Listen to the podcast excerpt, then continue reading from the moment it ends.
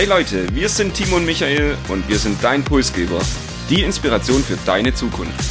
Wir wollen dir jede Woche Impulse und Inspiration mitgeben, dich mit deiner Zukunft zu beschäftigen und diese aktiv zu gestalten. Und jetzt viel Spaß mit der nächsten Episode deines Pulsgebers.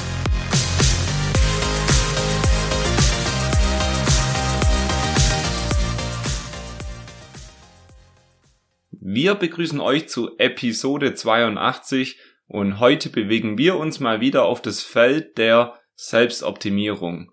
Produktives Nichtstun, ein Begriff, der erstmal widersprüchlich klingt, aber wir werden euch heute erklären, warum es das überhaupt nicht ist.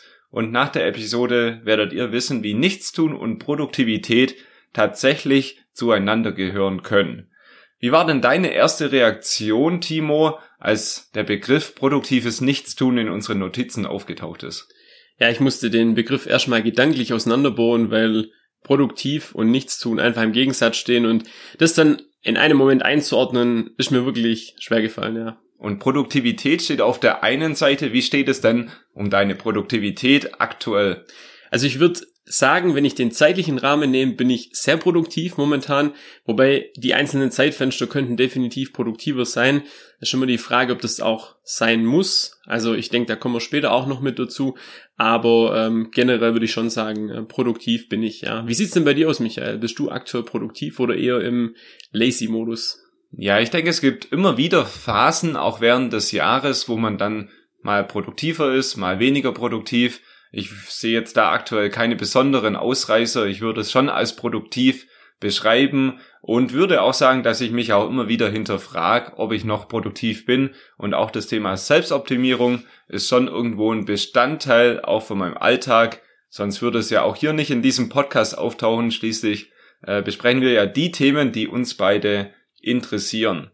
Ich würde sagen, wir haben den Begriff produktives Nichtstun jetzt mal getroppt, dann müssen wir auch erklären, worum geht's da und wie hängt es zusammen. Das Schöne beim heutigen Thema ist, glaube dass äh, jeder was mitnehmen kann, dass es auf jeden vielleicht zutrifft, anders wie bei technischen Themen. Von dem her starten wir einfach direkt rein. Eine Definition fürs Nichtstun. Ich glaube, da gibt's viele Definitionen, aber es geht darum, wirklich nichts zu tun. Also keine bewussten Gedanken zu haben, auch keine Ablenkung durch einen Fernseher, durch ein Handy oder durch einen Computer. Man schaut nicht parallel seine Lieblingsserie, wenn man auf dem Bett liegt, sondern wirklich keinen Fokus zu haben und sich vielleicht auch mal treiben zu lassen. Das versteht man generell gesagt unter nichts tun. Ich glaube, da ist ganz wichtig, auch das anzusprechen, keine medialen Ablenkungen, weil wir tendieren dann doch in sehr vielen Momenten, wenn wir mal Langeweile haben, eben das Handy aus der Tasche zu holen. Also das ist hier explizit auch ausgeschlossen. Vollkommen richtig. Aber was könnte man denn tun oder was versteht man denn, wenn man wirklich nichts tut?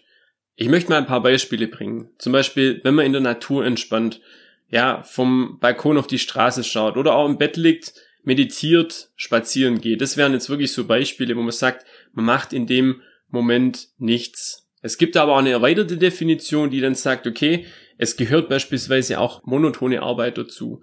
Bügeln wäre das so ein Beispiel. Oder auch wenn man jetzt handwerklich immer das Gleiche macht, also so eine monotone Tätigkeit, wo man den Arm von links nach rechts bewegt. Auch das sind Dinge, die eben zum produktiven Nichtstun dazugehören. Warum das so ist, glaube ich, erklären wir dann später. Nichtstun kann in verschiedene Tagesabläufe integriert werden, kann beispielsweise morgens 30 Minuten oder abends sein oder aber auch über einen längeren Zeitraum mal zu sagen, ich tue mal ein ganzes Wochenende nichts, nehme eine Auszeit in den Bergen, gehe einen Tag in die Taume oder was auch immer beliebter wird.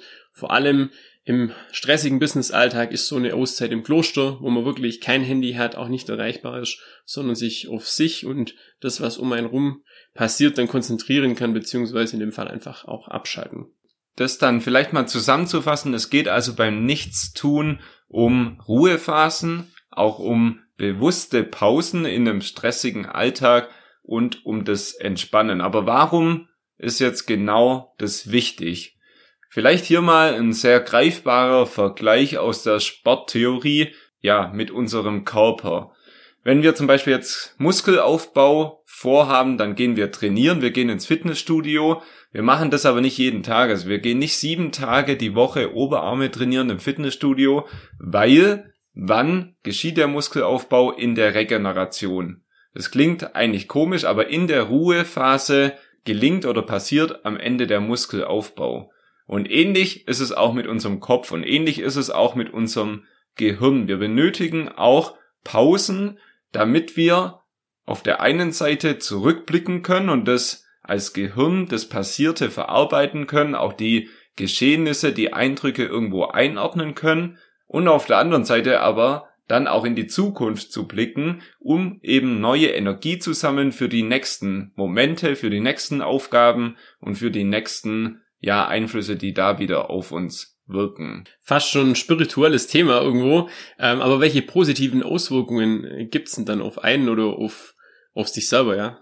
Ja, eine positive Auswirkung verrät heute schon der Titel Produktivität. Daneben ist, denke ich, auch ganz wichtig Kreativität. Also auch für Kreativität setzt man eben voraus, dass das Gehirn in einer entsprechenden Ruhephase davor war, dass es eben nicht gestresst ist aber auch weitere Themen, die dann vielleicht auch ein bisschen weitläufiger sind, wie geistige Gesundheit sind hier vielleicht zu nennen, das Thema gutes Schlafen, also die Schlafqualität oder letztendlich auch die Konzentrationsfähigkeit sind alles hier positive Effekte, die über dieses bewusste Nichtstun durch Ruhephasen, durch Pausen in unserem Alltag entstehen können.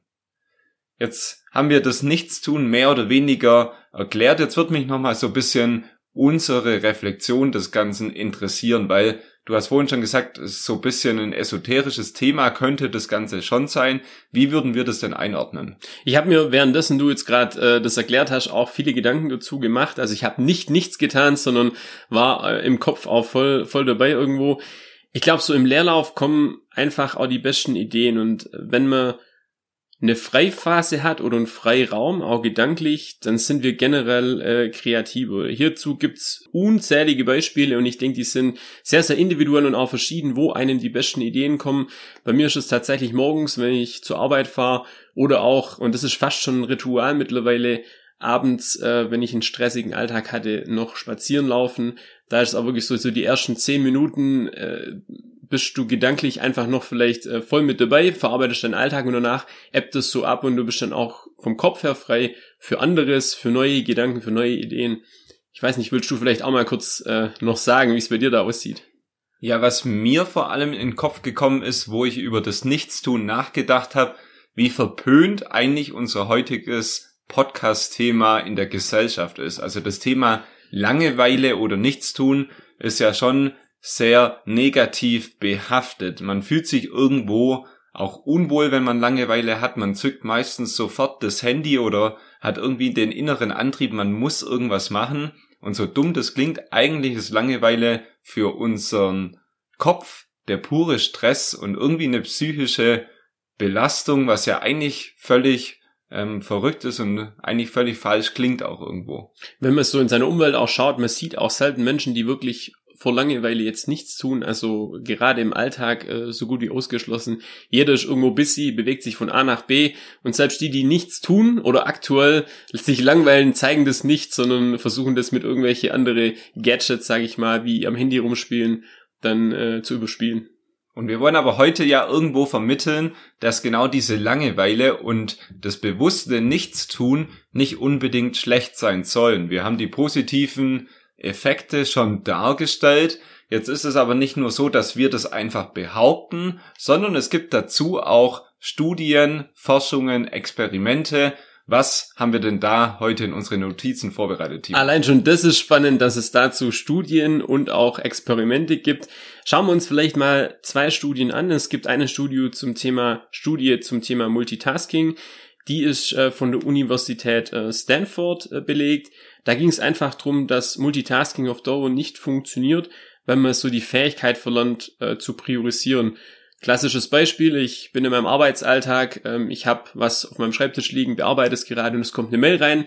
Ich äh, verlasse dieses Blatt Papier, auf das ich gerade noch fokussiert war und kümmere mich um die E-Mail und mache dann danach weiter. Also diese klassischen Ablenkungsdinge, das ist einfach so, man verliert hier die, dieses Gefühl zu priorisieren und auch seine Zeit sinnvoll zu nutzen. Und es gibt noch eine zweite Studie aus dem Jahr 2013. Da wurden äh, zwei Gruppen mit, mit einer kreativen Aufgabe versorgt. Äh, die eine Gruppe, die hat davor eine monotone Tätigkeit gemacht, nämlich aus dem Telefonbuch äh, Zahlen oder Nummern abgeschrieben. Und die andere hat es nicht gemacht, sondern ist direkt zur Aufgabe übergegangen. Und das Ergebnis war, dass die, die vorher diese monotone Tätigkeit gemacht haben, dass die deutlich kreativer waren. Das Gehirn konnte entspannen und dadurch abschließend einfach sehr, sehr frei und kreativ. Also es ist nicht nur so, dass wir das hier formlos behaupten, sondern dazu gibt's auch jede Menge Forschungen und ein interessanter Nebenfakt vielleicht noch hier, der zu nennen ist, die Kunsthochschule Hamburg hat sogar schon Stipendien für das Nichtstun vergeben, wo es dann eben darum ging, dass diejenigen, die die Stipendien erhalten haben, eben bewusst eine Zeit lang nichts tun, um auf neue Ideen zu kommen, um über neue Dinge nachzudenken. Also es ist sehr interessant, ja, wie weit hier die ein oder andere Institution tatsächlich geht bei diesem Thema. Ich find's spannend, sich da vielleicht auch mal zu drauf zu beworben oder mit jemandem zu sprechen, der das schon gemacht hat. Also äh, mega coole Geschichte. Wir wollen aber vielleicht auch schauen, äh, wenn wir uns jetzt nicht auf das Stipendium direkt beworben, was können wir denn für uns selber umsetzen? Was gibt's denn da für Möglichkeiten? Ja, ein Thema hast du gerade schon angesprochen und auch mit diesem Experiment mit der monotonen Aufgabe hängt es sehr stark zusammen. Ich würde euch einfach ans Herz legen, mal bewusst monotone Tätigkeiten auch durchzuführen und nicht eben Multitasking zu machen. Also außer unseren Podcast Pulsgeber, den dürft ihr natürlich immer parallel hören. Aber wenn ihr mal bügelt, macht wirklich nichts anderes außer dieses monotone Bügeln und ja, guckt einfach mal, wo euer Kopf hingeht, wo eure Gedanken hingehen oder auch einfach mal den Spaziergang, den du angesprochen hast, im Alltag einplanen. Warum ist es wichtig? Durch die monotone Handlung, ja, ist unser Verstand irgendwo abgelenkt und das hilft dann eben danach, so diese kreativen Instinkte in unserem Kopf vielleicht zu triggern und da eben dann auch die Gedanken schweifen zu lassen. Also Monotonie ist das eine Umsetzungsmerkmal oder der eine Tipp und der andere ist extreme statt Mittelmaß. Also schaut wirklich, dass ihr bewusst immer wieder sehr viel macht, sehr produktiv arbeitet und dann das andere Extrem auch einbaut in euren Tag, wo ihr wirklich entspannen könnt, wo ihr wirklich zur Ruhe kommt und versucht nicht immer da nur so ein Mittelmaß zu haben, dass ihr weder das eine noch das andere erreicht, denn das am Ende kostet Produktivität und deshalb ist es hier der zweite Tipp, Extreme statt Mittelmaß. Und normalerweise machen wir an dieser Stelle ein Fazit. Ich finde es schwierig, jetzt ein Fazit zu so einem Thema zu ziehen, aber wir versuchen das einfach nochmal kurz zusammenzufassen. Wer sich regelmäßig langweilt, der hat einfach eher die Chance, das Leben und die eigenen Ziele und Anforderungen so zu gestalten, dass man es verändern kann und in Zukunft sich damit vielleicht leichter tut. Generell gilt einfach mal ausprobieren. Es gibt hier mega viele schlaue Tipps und viele schlaue Podcasts natürlich auch. Und letztendlich muss es jeder für sich herausfinden, was hilfreich ist oder dann auch nicht. Und ich finde, es ist ein Thema, das vermeintlich einfach klingt, aber jeder etwas dazulernen kann und vor allem wir beide auch. Und die Umsetzung letztendlich wohl das Schwierigste ist, so dumm das beim Nichtstun am Ende auch klingt. Das war heute, würde ich sagen, eine sehr entspannte Episode ich hoffe, wir konnten euch trotzdem ermutigen, das produktive Nichtstun mal auszuprobieren. Und wie gesagt, den Podcast Pulsgeber dürft ihr selbstverständlich immer parallel auch in euren Entspannungsphasen hören. Ansonsten gilt, abonniert uns, bewertet unseren Podcast auf Spotify oder Apple Podcast und erzählt euren Freunden und Kollegen vom Podcast Pulsgeber. Wir wünschen euch eine entspannte, aber auch produktive Woche und freuen uns, wenn ihr auch nächste Woche wieder reinhört.